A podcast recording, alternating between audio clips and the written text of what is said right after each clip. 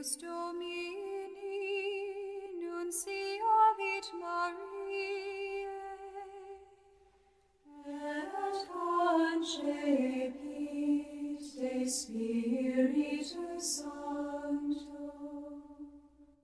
Ave Maria, gratia plena Dominus tecum, benedicta tu in mulieribus, et benedictus fructus 10 de fevereiro de 2023, sexta-feira, memória de Santa Escolástica. Evangelho de Marcos, capítulo 7, versículos do 31 ao 37. O Senhor esteja conosco, ele está no meio de nós. Proclamação do Evangelho de Jesus Cristo segundo Marcos. Glória a vós, Senhor. Naquele tempo, Jesus saiu de novo da região de Tiro, passou por Sidônia e continuou até o mar da Galileia, atravessando a região da Decápole. Trouxeram-lhe então um homem surdo, que falava com dificuldade, e pediram que Jesus lhe impusesse a mão. Jesus afastou-se com o homem para fora da multidão. Em seguida, colocou os dedos nos seus ouvidos, cuspiu e com a saliva tocou a língua dele. Olhando para o céu, suspirou e disse: Efatá, que quer dizer abra-te. Imediatamente seus ouvidos se abriram, sua língua se soltou e ele começou a falar sem dificuldade. Jesus recomendou com insistência que não contassem a ninguém, mas quanto mais se recomendava, mais eles divulgavam. Muito impressionados diziam: Ele tem feito bem todas as coisas.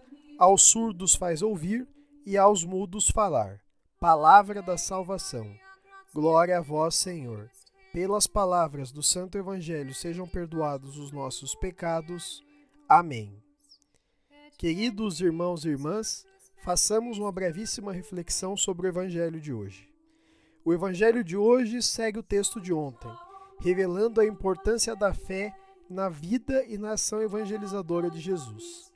Os marginalizados, os oprimidos, procuravam Jesus sedentos por cura do corpo e da alma e acreditavam verdadeiramente que ele poderia salvá-los das enfermidades.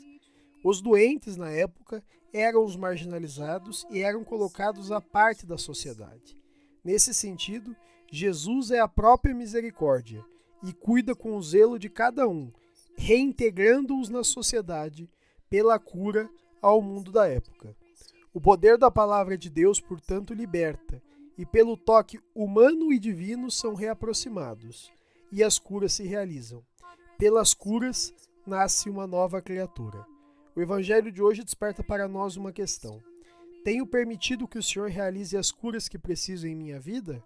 Com essa questão no nosso coração e no nosso intelecto, façamos nossa oração.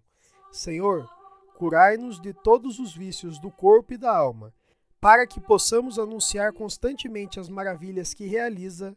Amém. Fica o convite. Deixemo-nos ser curados pelo Senhor. Louvado seja nosso Senhor Jesus Cristo, para sempre seja louvado.